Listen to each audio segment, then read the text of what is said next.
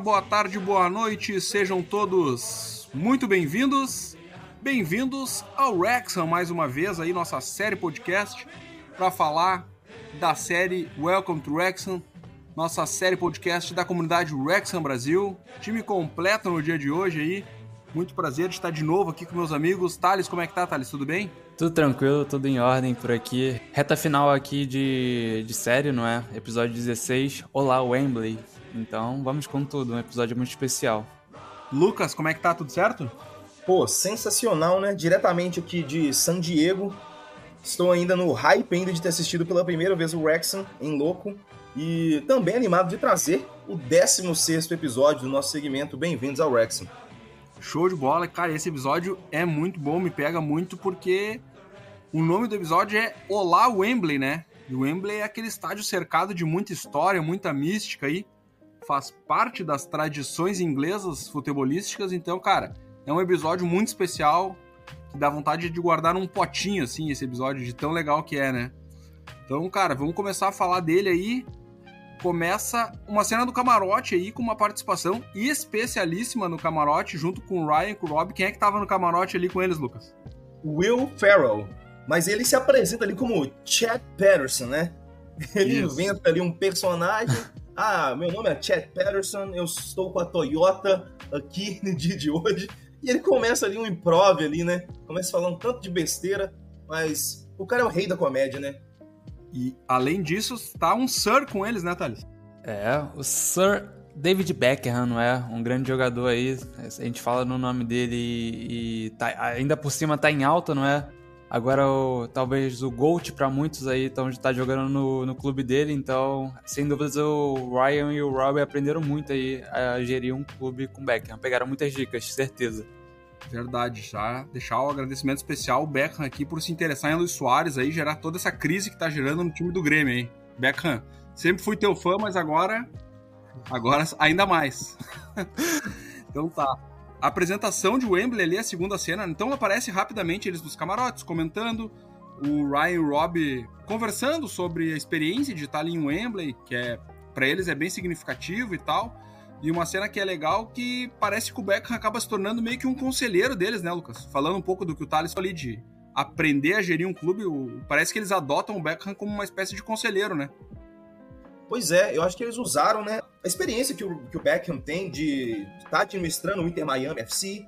Então, até mesmo, acho que até ações de marketing, como conduzir o clube, e ali tudo deve estar tá fazendo parte ali da conversa deles. E é. com certeza, né, trazer uma pessoa dessa, trazer o conhecimento de uma pessoa dessa para o clube é importantíssimo, né? Sem dúvida. E é um cara que conhece muito também de futebol inglês, né? É um cara que tá. Um cara totalmente aculturado ali, que poderia passar a experiência para eles. E uma coisa que eu fiquei com também curiosidade. Um amplo conhecedor de marketing e exposição também, né? Exato. E uma coisa que eu fiquei com um pouco de curiosidade é se eles já eram amigos do Beckham ali, ou se já eram conhecidos antes de entrar nesse mundo do futebol, né? Isso não ficou muito claro também. É, realmente essa informação a gente não tem. É lógico que eles já ouviram falar um do outro, né? Mesmo se não tivesse conhecido ainda. Mas eu acho que talvez só mesmo essa, dizer, esse envolvimento né, do Ryan Reynolds e Rob McElhenney com o esporte que conectou o David Beckham com os dois. É até uma possibilidade, porque o Beckham jogou longos anos aí no, no em Los Angeles, no Los Angeles Galaxy, então tava na terra uhum. do Ryan, do Rob lá. Então com certeza talvez se cruzaram por lá pela Califórnia, não é? Verdade. E legal da parte dele também querer aparecer né, no documentário e tal. Achei, achei bem bacana mesmo. Mas como eu disse, né? O Lucas acabou de citar, o cara é gênio do marketing também aí. Talvez o jogador que tenha ganho mais dinheiro na época dele aí sendo que não foi nem perto de ser o maior jogador, né? ele era um bom... ganha dinheiro fora de campo, né? Porque ele jogava bola, ganhava o salário dele e ainda a imagem dele trazia tanto dinheiro, né? Fora do campo, só com ação de marketing, só com comercial em TV. Verdade. Então, dando segmento, tem uma breve apresentação de Wembley, né? Aqui mais uma vez me pega um pouco da, daquela situação de quem não é muito do futebol, então apresentando o que, que é esse cenário, o que, que é o Wembley na história do futebol, né? Então ali tem uma plaquinha na entrada do campo onde fala ali, onde jogadores entram e saem como lendas, né? Uma plaquinha ao entrar no gramado ali, né? Geralmente tem aquelas placas não pise no gramado, ou alguma coisa assim ali, é A de Wembley tem esse, esse dizer aí que é bem, bem significativo. E aí começa a dar uns highlights ali de alguns jogos históricos que ocorreram em Wembley. Maioria deles relacionados ao futebol inglês, né? Com jogos de Copa da Inglaterra e tal. Mas queria que vocês falassem um pouco sobre essa cultura de Wembley e o quão isso significa para o futebol e se vocês conseguem ter um paralelo assim de algum outro país que tenha um estádio que tenha tanta mística, tão significativo, porque é um estádio onde acaba se decidindo todas as competições nacionais que envolvem final ou jogos decisivos. Isso, na minha visão, é muito legal. Acho que se isso fosse adotado, por exemplo, no futebol brasileiro, seria significativo, né? Thales, se quiser falar, começar por ti. Então, até falando da importância de, de Wembley, o Pelé, não é? Hip aí, uh, descansa em paz chamou o Wembley de a catedral do futebol, não é simplesmente o Pelé, é o maior de todos os tempos. Cita o Wembley como, como a catedral do futebol. E é muito interessante, jogos marcantes da FA Cup que teve aí nos highlights né, do, do episódio, mas também já sediou uma final de Copa do Mundo em 1966 e foi também palco de cinco finais de Champions League, simplesmente cinco finais de Champions League. Então é um estádio muito marcante e o que você falou aí é realmente é muito imponente, né? Todas as competições se decidem lá, todos os caminhos levam a Wembley, né? Parece que é isso. Uma comparação legal, talvez pelo simbolismo, seja o Maracanã, não é? Duas finais de Copa do Mundo, um estádio histórico, não é? Todo mundo, quando cita Maracanã, todo mundo já sabe, todo mundo conhece, não importa se é amante do futebol ou não. É um estádio muito marcante, mas peca nesse, nesse lado, até comercial também, porque imagina, todas as competições fossem sediadas no, no Maracanã, seria é muito que, especial mesmo. É, mas é que é uma coisa muito exclusiva, né? Tipo, não existe um time que mande jogos em Wembley. Só chega ao Wembley quem conquista alguma coisa, ou quem vai disputar alguma coisa, né? Desculpa interromper, Thiago, mas é muito interessante como o povo inglês, eles tratam, né, o Wembley, né? Então eles elegeram o estádio para ser o palco dos grandes jogos.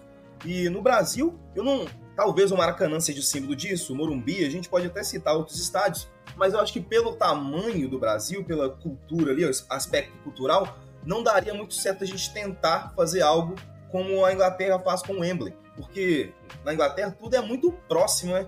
Então, se o cara mora no norte e o cara mora no sul, provavelmente eles vão gastar o mesmo tempo para chegar ali, mas não vai ser oito horas de viagem, vai ser, vão ser duas horas de viagem, três horas de viagem de trem. E no Brasil realmente é difícil fazer algo assim. Sem falar em rivalidade, imagina Corinthians, o uh, Corinthians Atlético Mineiro numa final, uh, o Atlético Mineiro que não gosta nada do Flamengo, tá jogando ser campeão no, no Maracanã e tal. Acho que a rivalidade não seria muito. não seria saudável. Realmente é um ponto bem importante que vocês levantaram. Vai, Thiago. Não, eu acho que o Maracanã seria legal se ele atingisse esse patamar pela história, mas teria que nenhum time do Rio jogar lá. Eu acho que seria isso. isso exatamente. Né? Se o Flamengo. Tem que ser um estádio neutro, tipo uma Mané Garrincha em Brasília. Exatamente. Se fosse assim, ah, o Flamengo lá tirou do papel aquele projeto de 50 mil anos que vai fazer um estádio. O Fluminense retomasse um estádio e tal, não sei o quê. Ou construísse osso, ou retomasse Laranjeiras, ou dividisse Engenhão, enfim. Mas que o Maracanã fosse algo exclusivo, até para ter um tratamento melhor da grama, de todo, sabe? Pô, Maracanã, tu vê jogo lá que chega da pena, né? Tu vê o estádio todo, a grama toda desgraçada.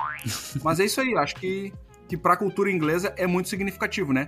E aparece o Sean Hovey falando sobre isso, né? Sobre a importância dos jogadores de Wrexham, do Wrexham, né? Tá conquistando essa possibilidade de decidir um título lá e quanto isso era importante para cada um, né? Então eles mostram ali em seguida os jogadores treinando, realizando ali o último treino antes dessa final aparece torcedores comentando de, pô, olha que legal, estamos voltando ao Wembley e tal. O Wrexham já decidiu alguns torneios lá, nos anos 80, se eu não me engano, acho que tinha sido a última vez. Até a gente pode dar uma, uma olhadinha na data aí, mas enfim. O Wrexham já jogou em Wembley outras vezes, mas para tu ver quão significativo é, os torcedores estavam felizes, pô, vamos, estamos voltando ao Wembley e tal. E, e uma coisa que me chamou bastante atenção ali foi quando o Rob lá dos Estados Unidos comentou: pô, é a primeira vez que eu vou poder levar a minha família, porque eu assisto aqui com uma transmissão horrível, das 4 às 7 da manhã e tal, e, e eu não tenho a experiência completa. E a gente até pode falar um pouco sobre isso, né, Lucas? Nós que, dentro da comunidade Wrexham Brasil, aqui tivemos a possibilidade de transmitir alguns jogos, essa questão da transmissão e da possibilidade completa da experiência de um jogo do Wrexham, Lucas. É complicado. Para quem acompanhou a gente nos jogos aí nessa última temporada, teve jogo que eu acordei 5 horas da manhã para fazer pré-jogo, É, e aí eu, tava, a galera tava até acompanhando o, a janela de, atrás de mim, porque começou, tava preto, tava tudo preto. E aí, na hora do jogo, já tava já tudo claro. Então, realmente, às vezes a gente tem que madrugar para assistir o jogo aqui nos Estados Unidos. No Brasil, acho que talvez é um pouco mais fácil, porque tá, eu acho que a menos horas atrás do Reino Unido. Os, ma os mais cedo é 8 da manhã. Os, os, mais cedo é 8 da manhã, é mais tranquilo. Isso. Para mim já é 6 horas da manhã, no mínimo. Mas quem acompanhou as transmissões sabe que não é boa a transmissão. A gente tenta trazer o melhor possível dentro das nossas possibilidades, né? Mas realmente, imagino que pro Rob seja um alívio aí poder estar lá no estádio, ao invés de ter que curtir ali da, do sofá dele, quatro da manhã. Sendo aquele tete a tete, né? Sim. Porque estando no estádio é muito melhor, né, do que assistir pela TV. E, e, uma coisa que a gente estava comentando aqui antes de começar a gravação no bastidor é que naquela época ainda não existia nem o streaming oficial, né? Então a gente não sabe nem como é que ele assistia, se pô, tu, se o time disponibilizava um link ali, né? Ah, pô, tu, já que tu é do time, tem um link específico para te assistir. Mas era uhum. pior do que é hoje, né, Thales? Com certeza, certeza que eles passaram algum estresse até o filho dele. Imagina convencer o filho dele a acordar de madrugada para assistir o jogo do Wrexham e ainda por cima com uma qualidade péssima. Imagina se acordar seu filho 4 horas da manhã, pois é. vamos assistir o jogo da quinta divisão. Olha, se ele não, se ele não amar o Wrexham, com certeza odeia, não é? ou é 8 ou 80. O que, que vocês acham? É, não, pô, projeto de família ali, né? então acho que tem que, tem que amar. É isso. Uh, então, come, come, uh, tem esse comentário do Rob, né, que ia poder levar a família inteira, esposa, filhos, enfim até pela facilidade logística, né? Um voo até Londres e tal, ali, saindo de Los Angeles, ali, é mais tranquilo, né? Então, é um, claro, é um voo longo, mas a possibilidade de, de poder chegar a Londres e, e só ir, se direcionar ao estádio e toda a facilidade logística de hotéis e coisas assim, então facilitou para ele levar a família inteira e ele tava muito feliz por causa disso. Tem uma cena onde o Ryan tá comentando sobre o trabalho do Phil, que ele tem gostado muito do trabalho, né? Tá, tá bem satisfeito. E isso dá para notar, né? Porque o time tá indo bem e tal, apesar de, de não ter, né, conseguido no último episódio a gente não ter conseguido ser o campeão, né, o acesso direto. O trabalho em si vinha sendo muito bom e eles ainda assim estavam muito felizes com o trabalho, né? Uh, o, o, aparece também o Phil Parkinson e o Mullin e o Davis, né? Então, três jogadores que estão totalmente aculturados à cultura do futebol inglês, comentando da importância, né? Deles conseguirem estar tá chegando nessa disputa aí. E uma coisa que me chamou muito, assim, que me pegou foi que tudo isso que a gente falou sobre o Wembley vem da cultura, vem desde novinho. Então tem jogadores que passam uma carreira inteira jogando no futebol inglês e não tem a possibilidade de chegar a disputar uma partida no Wembley, né, Thales? Com certeza. Imagina, o, maior símbolo nacional do futebol, não é? O país que criou o futebol, que nasceu o futebol, e ter um estádio tão representativo como este e você ter a possibilidade de jogar, mas também poder não jogar a sua carreira inteira, imagina, sei lá, 20 anos de carreira, o cara ainda assim não chegou nem perto de, estar no maior templo do futebol, talvez mundial até. Então, certeza que, que é um momento muito especial pro Davis, não é? Pro Paul Mullin, o Ali Palmer que já esteve presente em Wembley, mas ainda assim voltar é bom aproveitar, não é? É muito bom aproveitar os momentos. Então, é, é uma experiência especial. Com certeza eles estavam muito felizes. Verdade.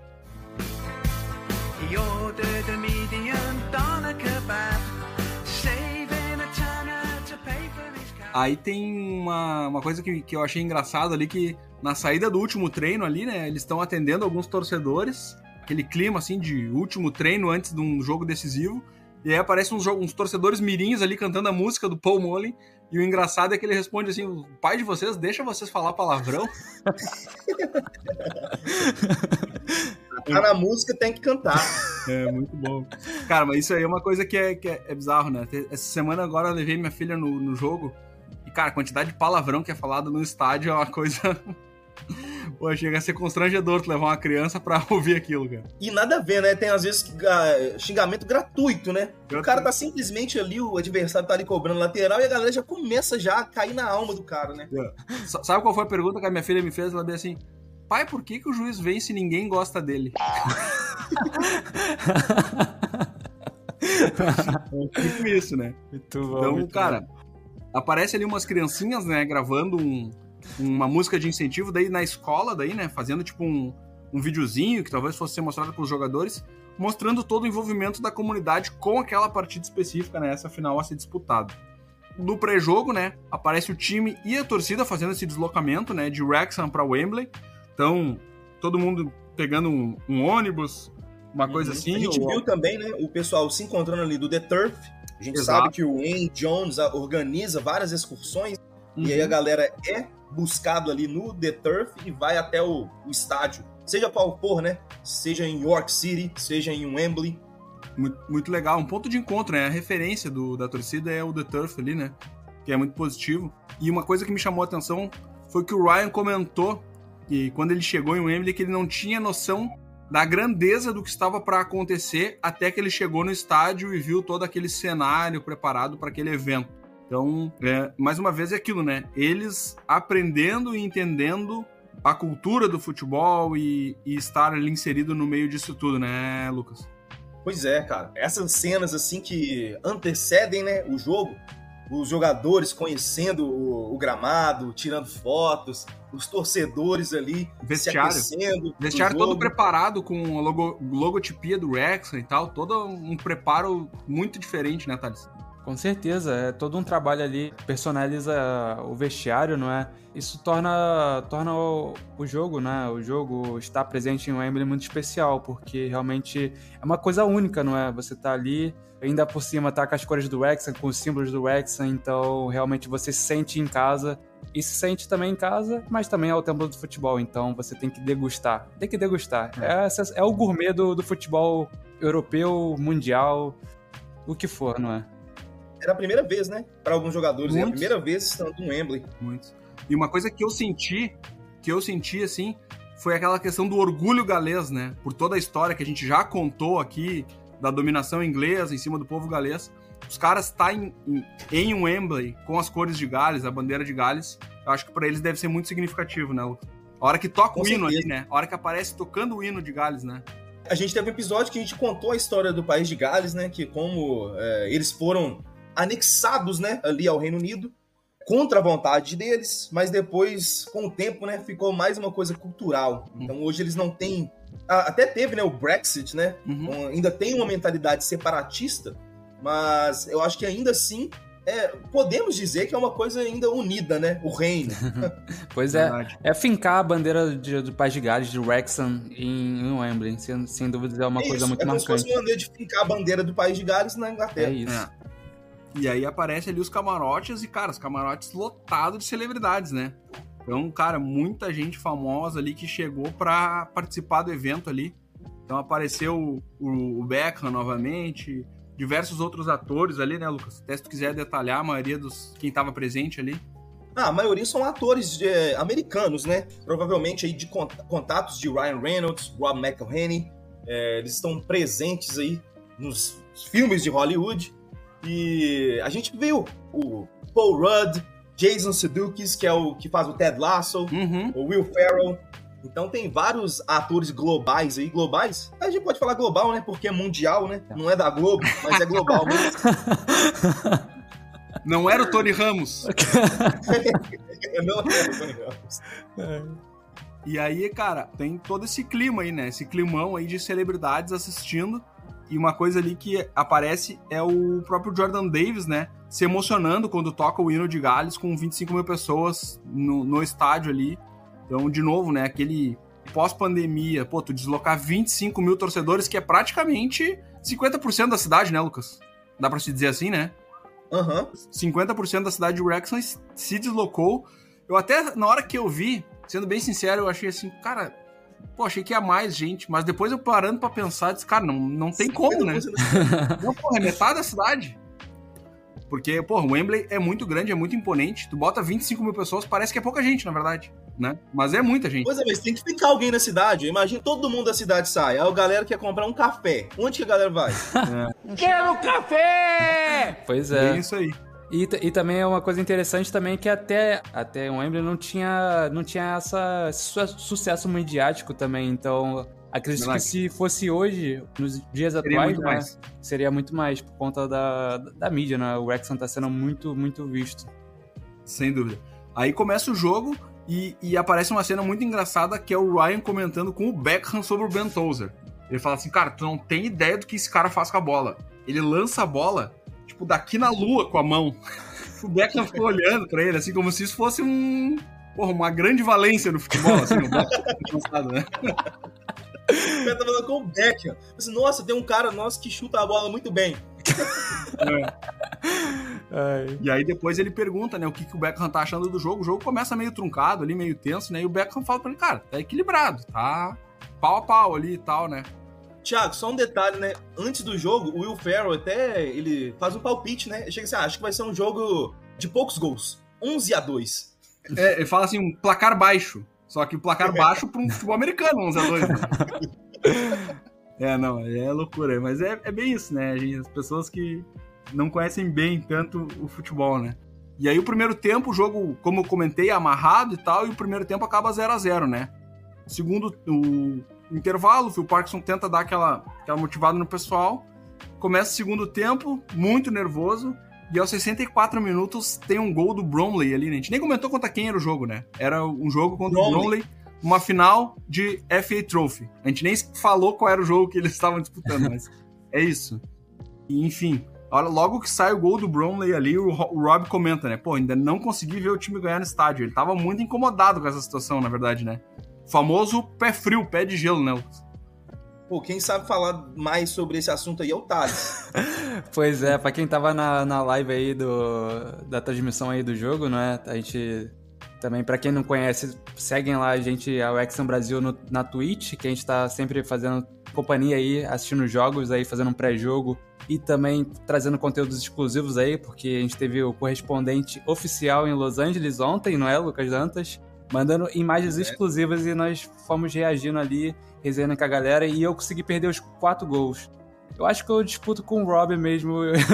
e quem é mais pé frio. Impressionante. Pelo menos ganhamos. Vamos ver agora quando tu for lá pro Rex assistir Pô. um jogo se tu é pé frio ou não.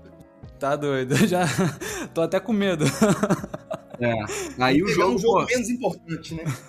É, não deixa pra ir num jogo decisivo. não, não, não vou correr riscos. Deixa aí pra um jogo bem fraco assim, logo um time que tá na zona de rebaixamento lá, que aí pra, pra não correr riscos, não é? Após o gol do Bromley, tem um lance que o Paul Mullen entra em impedimento, né? E o Ryan chega a comentar que ele vê assim, cara, eu não consigo entender essa regra do impedimento, não, não entendi até hoje. E isso aí, cara, foi, foi uma coisa que eles destacaram na edição, porque isso no final do jogo acaba sendo decisivo, né? A questão do impedimento. Então o Wrexham continua indo para cima, pressiona, pressiona, pressiona, entra o Hyde, o Raid, no final do jogo praticamente. Faltando dois minutos pro final do jogo, o Raid faz o gol de empate do Wrexham. E aí, cara, é aquela explosão, camarote todo comemorando, se abraçando. E aí eu notei um tom de ironia do narrador ali do estádio, Lucas, que ele fala assim, ó, alguém precisa avisar no camarote real que o bandeira está com a bandeira levantada. fizeram alusão ali, né, ao camarote frequentado pelas estrelas, né? É. Porque a galera tava toda em êxtase, só que o gol havia sido anulado por impedimento. É, é aquele, aquela história, né? Uh, eu, quando eu tô no estádio, a primeira coisa que eu faço, hoje com o VAR até não, não é tão significativo isso, né? Mas a primeira coisa que eu sempre faço quando dá gol é olhar pro bandeiro para ver se ele correu pro meio do campo. Hoje, uhum. o VAR ainda piorou essa situação, porque o bandeira pode correr pro meio do campo e mesmo assim o gol ser impedido, né? Mas tenho... na situação ali não tinha VAR, não tinha nada, o bandeira levantou a bandeira e, e realmente assim é um, é um impedimento por milímetros, mas mesmo sem a câmera dá pra, dá pra ver que o jogador tá em posição legal, né, Thales? Sim, pois é complicado, não é? Tipo, realmente aquela euforia. Eu já passei por isso até em campo jogando. Estávamos na, na quarta de finais aí da minha competição, que era a Liga Universitária do, do Porto.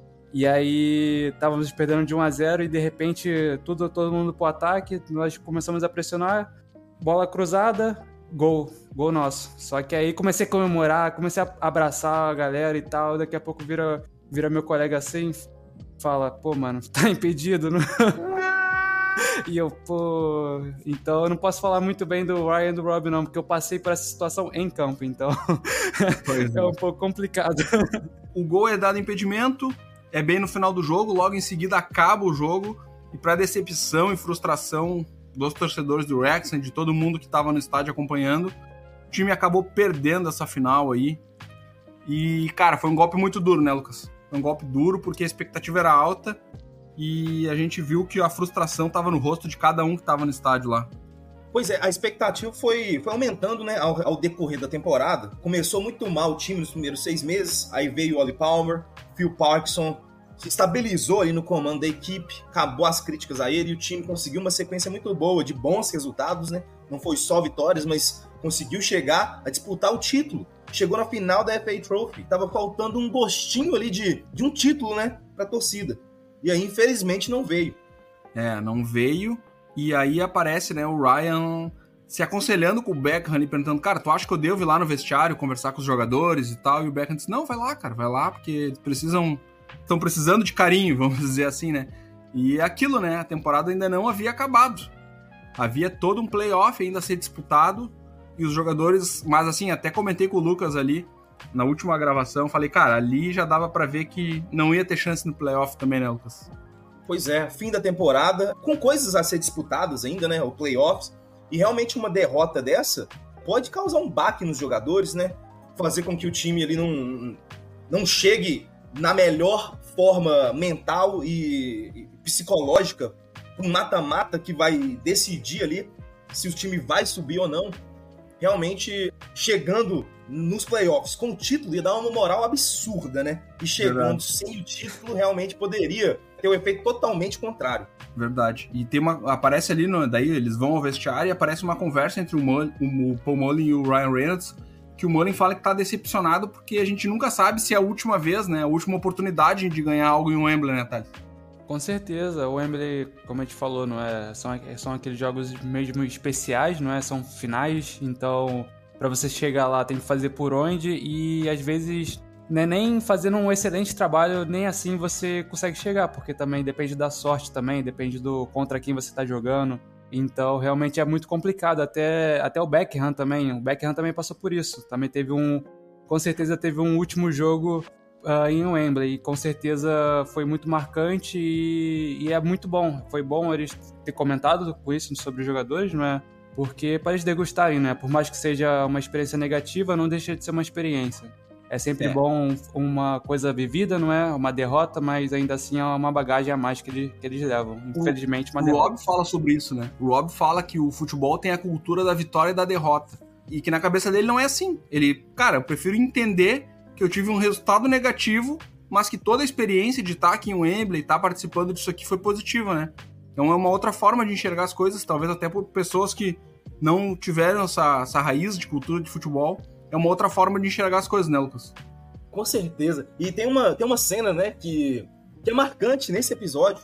É que quando os Rob e Ryan estão comemorando lá, junto com as esposas dele, Blake Lively Caitlin, e o Ryan ele acaba de saber que o gol foi impedido, né? Ele dá uma olhada na câmera, né? Com aquele risada irônica, né? Fala assim, nossa, tinha, tinha que estar impedido mesmo, né? Mas realmente é, como a gente vem falando, é, é muito interessante, é muito legal ver esses caras serem eh, incluídos no cenário de futebol, entendendo o sofrimento, entendendo também que tem como tirar coisas boas de resultados ruins e, e continuar conduzindo o time para sempre tentar evoluir, né? É a resiliência, não é? A resiliência é o fator principal no futebol e, e seja na, em qualquer coisa da vida, não é?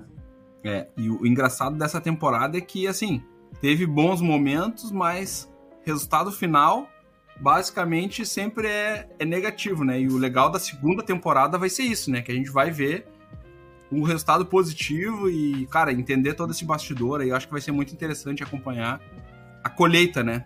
A, a gente está acompanhando a primeira temporada a plantação. E agora na segunda temporada vai vir a colheita aí desses, desses resultados de campo.